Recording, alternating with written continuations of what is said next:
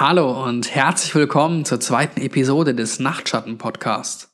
Mein Name ist Philipp und in diesem Podcast lese ich unbekannte und bekannte Creepypastas vor, die meine Freundin Patricia vorher in gutes Deutsch übersetzt hat.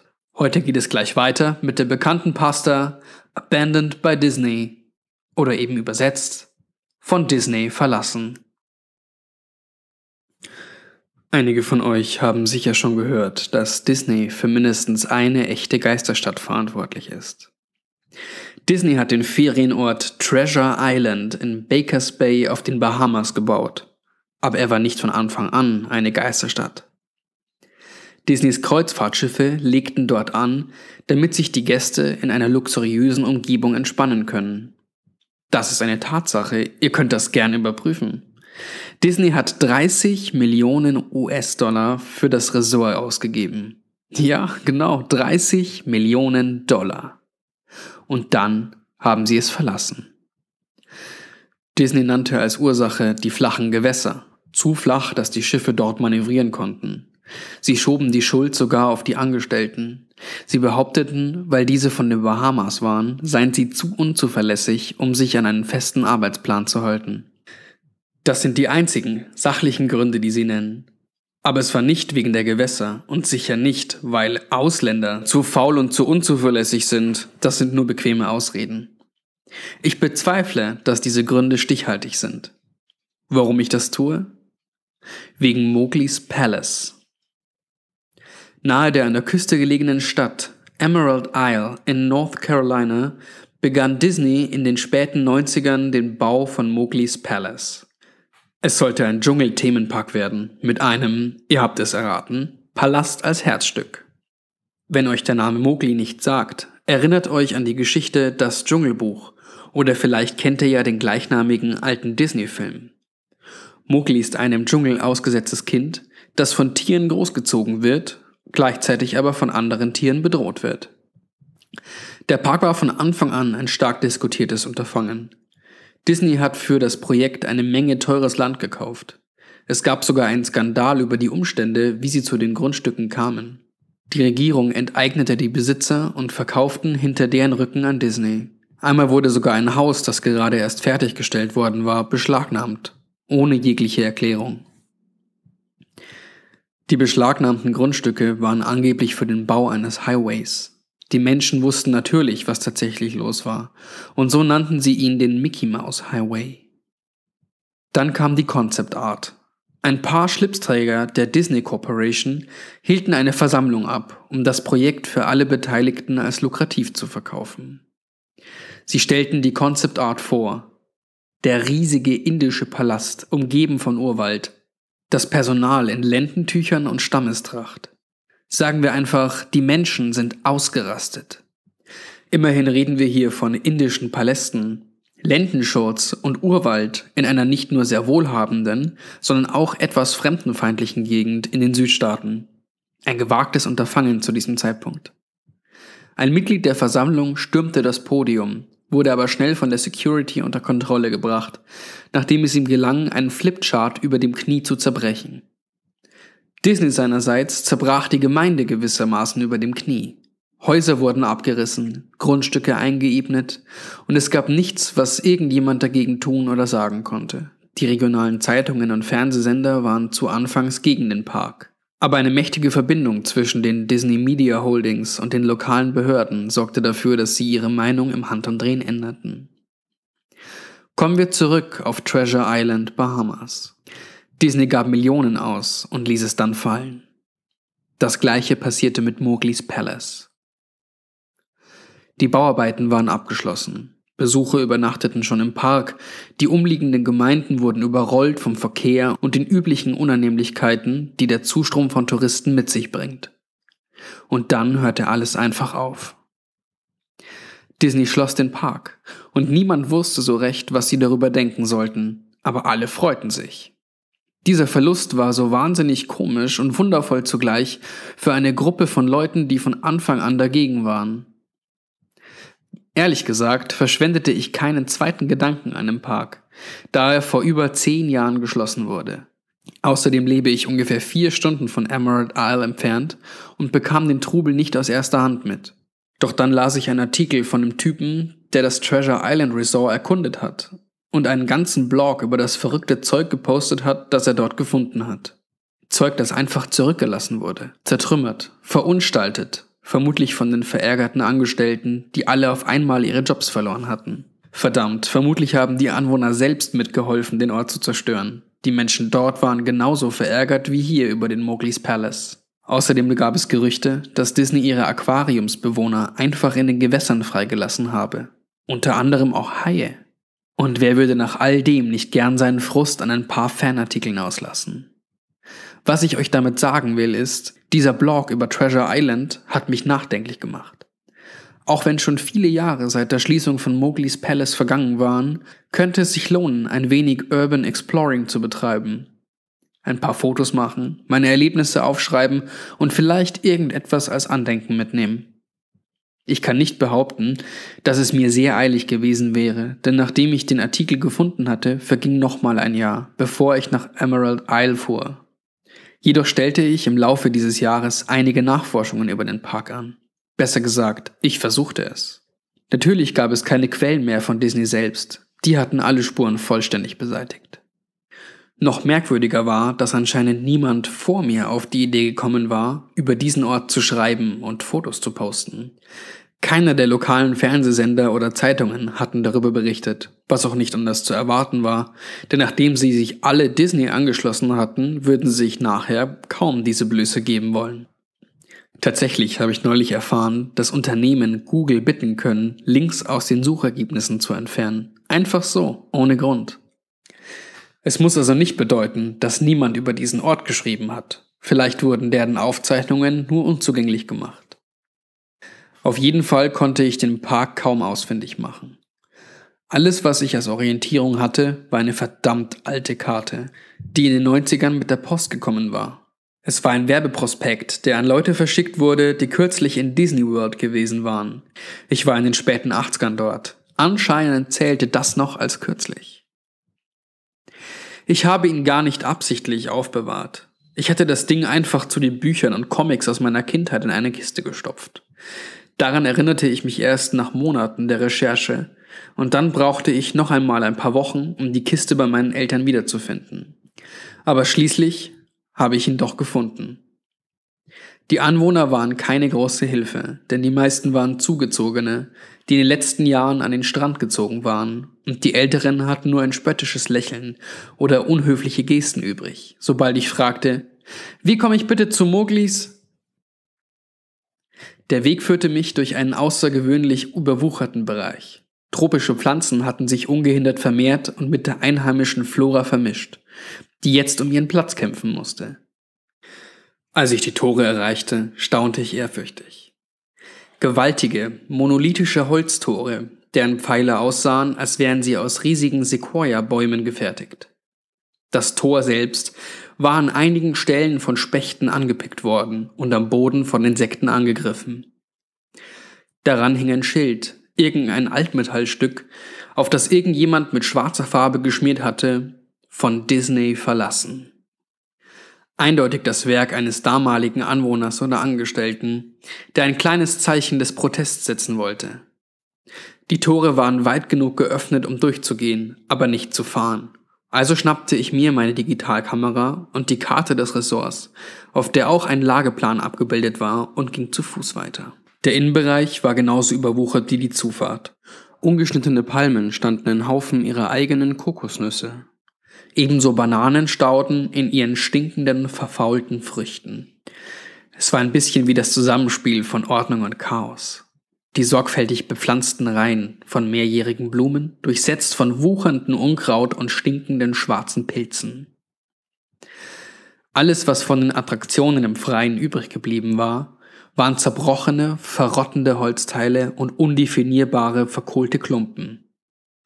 Was früher ein Informationsstand oder eine Bar gewesen sein musste, war jetzt nur noch ein Schutthaufen, ramponiert vom früheren Vandalismus und mitgenommen von den Jahreszeiten. Das Interessanteste in diesem Bereich war eine Statue von Baloo, dem freundlichen Bär aus dem Dschungelbuch, die in einer Art Atrium vor dem Hauptgebäude stand. Er hatte den Arm erhoben, winkte niemanden, und auf seinem Gesicht war ein eingefrorenes, dümmliches Grinsen. Vogelscheiße bildete große Flecken auf seinem Fell und Ranken wandten sich um den Sockel. Ich näherte mich dem Hauptgebäude, dem Palast, und sah, dass die Wände über und über mit Graffiti bedeckt waren, dort wo der Putz noch nicht abgeblättert war. Die Eingangstore waren nicht nur offen, jemand hatte sie aus den Angeln gehoben und mitgenommen.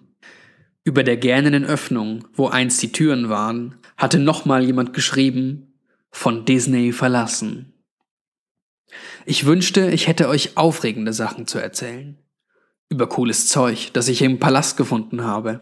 Zurückgelassene Statuen und Kassen oder sogar eine ganze Geheimgesellschaft von Pennern. Aber so ist es nicht. Das Innere des Gebäudes war so leer, dass ich dachte, die Leute hätten sogar noch den Schimmel von der Wand mitgehen lassen. Nur was zu groß zum Mitnehmen war. Theken, Schreibtische, riesige Plastikbäume standen noch in dem Raum herum dessen Echo meine Schritte verstärkte und wie Schüsse aus einem Maschinengewehr klingen ließ. Ich begutachtete den Lageplan und suchte alle Orte auf, die annähernd interessant sein könnten. Die Küche, wie ihr euch vorstellen könnt, war eine typische Großküche mit allen Schikanen. Aber jede Glasoberfläche war zerbrochen, jede Tür aus den Angeln gerissen, jede Metalltür verbeult und der ganze Raum stank nach alter Pisse. In dem riesigen Frosterhaus, das jetzt nicht einmal annähernd kühl war, standen ganze Reihen von leeren Regalen. Haken hingen an der Decke, vermutlich Fleischerhaken, und als ich einen Moment innehielt, bemerkte ich, dass sie leicht hin und her schwangen. Jeder Haken schwang in eine andere Richtung, aber so langsam, dass es mir kaum aufgefallen wäre. Ich muss sie mit meinen Schritten in Bewegung gebracht haben, also schloss ich die Faust um einen und ließ ihn ganz vorsichtig wieder los. Doch in Sekunden fing er wieder an zu schaukeln. Die Toiletten waren in demselben Zustand wie der Rest des Gebäudes. Und wie in Treasure Island hatte jemand jede Kloschüssel mit Kokosnüssen oder anderen Hilfsmitteln zerschmettert. Auf dem Boden stand das stinkende, abgestandene Wasser anderthalb Zentimeter hoch, also blieb ich nicht sehr lange. Was merkwürdig war, ist, dass die Toiletten und Waschbecken, auch die BDs in der Damentoilette, ich bin ja sogar da reingegangen, allesamt tropften, leckten oder einfach liefen, denn eigentlich hätte das Wasser doch schon vor langer, langer Zeit abgestellt werden müssen. Es gab viele Zimmer im Ressort, aber natürlich hatte ich keine Zeit, alle zu durchsuchen. Die wenigen, in die ich reinschaute, sahen ähnlich zerstört aus, und ich erwartete nicht, dort irgendetwas zu finden. Einmal dachte ich, es wäre ein Fernseher oder Radio in einem Zimmer, da ich sicher bin, eine Unterhaltung gehört zu haben. Vielleicht war es nur mein eigener Atem, der in der Stille widerhallte, oder das Geräusch des tropfenden Wassers spielte meinen Ohren einen Streich. Aber so hörte es sich an. Stimme 1. Ich hab's nicht geglaubt. Stimme 2. Kurze, unverständliche Antwort. Stimme 1. Das habe ich nicht gewusst. Das habe ich nicht gewusst. Stimme 2. Dein Vater hat es dir gesagt. Stimme 1. Unverständliche Antwort, vielleicht auch nur ein Schluchzen. Ich weiß, ich weiß, das klingt unglaubwürdig, aber ich erzähle euch nur, was ich erlebt habe. Warum ich dachte, ein Gerät würde laufen, oder noch schlimmer, irgendwelche Herumtreiber, die sich dort eingerichtet hatten und mich am Ende noch abgestochen hätten. Wieder am Eingang des Gebäudes angelangt, stellte ich fest, dass ich nichts Erwähnenswertes entdeckt hatte und die Fahrt hierher umsonst gewesen war. Aber als ich nach draußen blickte, bemerkte ich etwas Interessantes im Atrium, das ich vorher wohl übersehen hatte. Etwas, das mich wenigstens ein bisschen für den weiten Weg entschädigen würde, auch wenn es nur ein Foto war. Es war eine lebensechte Statue einer Python, gut drei Meter lang, die sich auf einem Podest genau in der Mitte sonnte. Es war schon kurz vor Sonnenuntergang und das Licht fiel im perfekten Winkel für ein Foto. Ich näherte mich der Python und machte ein Foto, stellte mich auf Zehenspitzen und machte noch eins, ging noch näher ran, um eine Nahaufnahme des Gesichts zu machen. Und dann, ganz langsam und unbeeindruckt, hob die Schlange den Kopf, sah mir direkt in die Augen, drehte sich um und glitt vom Podest durch das Gras und zwischen die Bäume die ganzen drei Meter. Der Kopf war schon zwischen den Bäumen verschwunden, als der Schwanz vom Podest glitt. Disney hatte alle seine exotischen Tiere einfach freigelassen.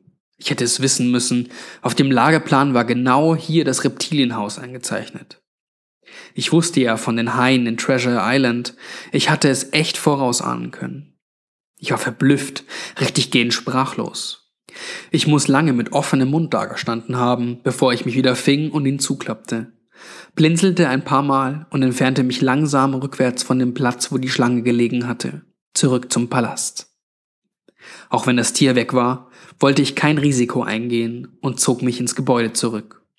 Ich klatschte mir mit der Hand ins Gesicht und holte ein paar Mal tief Luft, um mich zu beruhigen, und sah mich nach einem Platz zum Hinsetzen um, da ich noch ein bisschen wackelig auf den Beinen war. Natürlich gab es nichts zum Draufsetzen, es sei denn, ich wollte es mir in Glasscherben und Laub bequem machen oder auf einen der wenig Vertrauen erweckenden Schreibtische. Ich war vorher in der Lobby an einer Treppe vorbeigekommen und beschloss mich dahin zu setzen, bis ich mich besser fühlte. Das Treppenhaus war weit genug weg vom Eingang entfernt, um einigermaßen sauber zu sein, abgesehen von einer dicken Staubschicht. Ich zerrte ein Metallteil mit dem mittlerweile vertrauten, von Disney verlassen, Schriftzug darauf von der Wand und legte es auf die Stufen, um wenigstens sauber zu bleiben. Das Treppenhaus führte ins Untergeschoss. Ich benutzte den Blitz meiner Kamera als Taschenlampe und sah, dass die Treppe an einer Gittertür mit Vorhängeschloss endete. Daran hing ein Schild, ein echtes Schild, mit der Aufschrift Zutritt nur für Maskottchen, danke. Das erregte mein Interesse aus zwei Gründen. Erstens, in einem Maskottchenraum gab es sicher viel interessantes Zeug von früher. Zweitens, da das Schloss noch an seinem Platz war, konnte noch niemand dort gewesen sein. Keine Vandalen, keine Plünderer, niemand. Endlich ein Ort, den ich tatsächlich erforschen konnte und vielleicht etwas Interessantes fotografieren oder sogar mitgehen lassen konnte. Bei meiner Ankunft hatte ich beschlossen, dass es okay ist, mitzunehmen, was ich wollte, denn immerhin war der Ort ja verlassen. Es brauchte nicht viel, um das Schloss aufzubrechen. Naja, genauer gesagt das Metallteil an der Wand, an dem das Schloss befestigt war. Zeit und Korrosion hatten schon das meiste dazu beigetragen, und so konnte ich die Platte genug aufbiegen, um die Schrauben aus der Wand zu ziehen. Offenbar hatte noch niemand vor mir daran gedacht oder es noch nicht geschafft. Der Maskottchenbereich war eine willkommene Abwechslung zum Rest des Gebäudes. Erstens funktionierte jede zweite oder dritte Neonröhre an der Decke, auch wenn sie immer wieder flackerten und ausgingen. Zweitens war nichts kaputt oder geklaut worden, obwohl der Zahn der Zeit sich auch hier bemerkbar machte. Es gab Tische mit Notizblöcken und Stiften, Uhren und eine Stempeluhr mit den ausgefüllten Karten daneben. Überall waren Stühle verstreut und in einem kleinen Pausenraum stand ein statisch flimmernder Fernseher und längst vergammeltes Essen auf der Theke. Es war wie in einem postapokalyptischen Film wo die Menschen bei der Evakuierung einfach alles stehen und liegen gelassen haben. Als ich durch die labyrinthähnlichen Gänge wanderte, wurden die Räume immer interessanter. Tische und Stühle waren umgeworfen, Papiere lagen auf dem Boden verstreut und Schimmel überzog immer mehr von dem eigentlichen purpurroten Teppich. Alles wirkte irgendwie matschig. Holz gab nach, sobald ich nur den geringsten Druck darauf ausübte und die Kleidungsstücke, die an den Haken hingen, lösten sich in ihre Fäden auf, als ich versuchte, sie zu nehmen. Was mich störte, war, dass die Beleuchtung immer schlechter wurde, je weiter ich ins stickige Innere des Kellers vordrang. Irgendwann erreichte ich eine schwarz-gelb gestreifte Tür mit der Aufschrift Kostüm an Probe 1. Die Tür ließ sich zunächst nicht öffnen. Ich war mir sicher, dass sie darin Kostüme aufbewahrten, und ich wollte unbedingt ein Foto von diesen muffigen, zerwühlten Durcheinander. Aber welchen Winkel und welchen Trick ich auch versuchte, die Tür rührte sich keinen Zentimeter. Zumindestens bis ich endlich aufgab und mich zum Gehen wandte. Dann gab es plötzlich ein leises Plopp und die Tür schwang langsam auf. In dem Raum war es stockdunkel. Ich benutzte wieder den Blitz, um nach einem Lichtschalter zu suchen, konnte aber keinen finden. Doch während ich weitersuchte, bekam ich einen gewaltigen Schrecken, als plötzlich ein elektrisches Summen ertönte und Leuchtröhren an der Decke angingen, flackernd wie der Rest hier unten. Die Lampen wurden immer heller, bis ich dachte, gleich müssten die Röhren explodieren, aber kurz davor wurde das Licht wieder abgeschwächt und blieb so.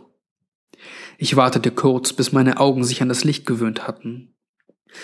Der Raum war genauso, wie ich ihn mir vorgestellt hatte. Verschiedene Disney-Kostüme, alle vollständig zusammengesetzt, hingen an den Wänden und sahen aus wie Cartoon-Leichen an unsichtbaren Stricken. Weiter hinten war ein ganzes Regal mit Lendentüchern und Stammeskleidung. Was ich wirklich merkwürdig fand und auch gleich fotografieren wollte, war ein Mickey Maus Kostüm in der Mitte des Raumes. Anders als der Rest der Kostüme lag dieses auf dem Rücken und sah aus wie ein Mordopfer. Das Fell war schimmlig und an einigen Stellen ausgefallen. Noch komischer waren jedoch die Farben des Kostüms. Es war wie ein Fotonegativ des normalen Mickey-Kostüms. Weiß, wo es schwarz sein sollte, schwarz, wo es weiß sein sollte, und die eigentliche rote Hose war hellblau. Der Anblick war sogar so erschreckend, dass ich beschloss, es erst ganz am Schluss zu fotografieren.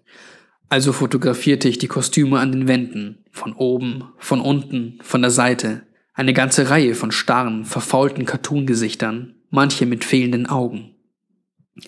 Dann beschloss ich, ein gestelltes Foto zu schießen. Nur einer der mitgenommen aussehenden Köpfe auf dem glitschigen, schmutzigen Fußboden. Ich griff nach dem Donald Duck Kopfteil und nahm es vorsichtig vom Haken, damit es mir nicht gleich in den Händen auseinanderfallen würde.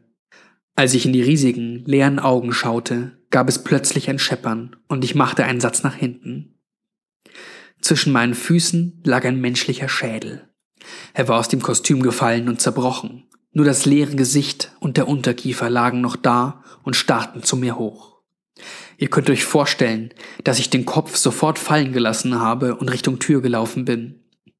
Als ich schon im Türrahmen stand, drehte ich mich noch einmal um und sah den Schädel an. Ich musste ein Foto davon machen, versteht ihr? Ich musste einfach. Das mag euch vielleicht dumm vorkommen, aber denkt mal genauer nach.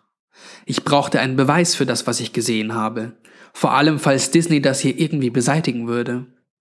Ich hatte keine Zweifel daran, dass selbst wenn es sich hier einfach nur um eine schreckliche Nachlässigkeit handelte, Disney verantwortlich war. Doch dann begann Mickey, dieser Negativ-Mickey, in der Mitte des Raumes sich aufzurichten. Erst setzte er sich auf, dann kam er schwerfällig auf die Beine. Das Mickey Maus Kostüm, oder wer auch immer darin steckte, stand da, mitten im Zimmer, das starre Plastikgesicht auf mich gerichtet, und während ich immer nur Nein, nein vor mich hinmurmelte. Mit zittrigen Händen, weichen Knien und rasendem Herz schaffte ich es, die Kamera auf das Ding zu richten, das mich jetzt stumm musterte. Der Bildschirm der Digitalkamera zeigte aber nur tote Pixel in Form des Dings an. Ein perfekter Umriss des Mickey-Kostüms. Die Pixel bewegten sich mit, wenn sich das Kostüm bewegte. Dann ging die Kamera aus. Einfach schwarz und kaputt. Wieder richtete sich mein Blick auf Mickey. Hey! sagte es in einer gedämpften, pervers verzerrten, aber trotzdem perfekt nachgemachten Mickey-Maus-Stimme. Willst du sehen, wie ich meinen Kopf abnehme? Und es fing an, an seinem eigenen Kopf zu zerren. Die klobigen Handschuhfinger zogen hektisch und ungeduldig daran, wie ein Opfer, das versucht, sich aus den Klauen eines Tieres zu befreien. Als es die Finger in seinen Hals drückte, so viel Blut. So viel dickes, klumpiges, klebriges, gelbes Blut. Ich drehte mich weg und als ich das ekelerregende Reißen von Stoff und Fleisch hörte. Ich wollte nur noch weg von dort. Über der Tür sah ich noch die letzte Botschaft, die mit Fingernägel oder Knochen in das Metall geritzt war. Von Gott verlassen. Ich schaffte es nie, die Bilder von der Kamera zu bekommen, und ich schrieb nie meinen Blog-Eintrag. Ich rannte weg, um mein Leben und um meiner geistigen Gesundheit willen, und ich wusste jetzt, warum Disney nicht wollte, dass irgendjemand von diesem Ort wusste. Sie wollten nicht, dass irgendjemand wie ich reinkam. Sie wollten nicht, dass etwas wie das rauskommt. Das war's für heute. Bis zum nächsten Mal und schlaft gut.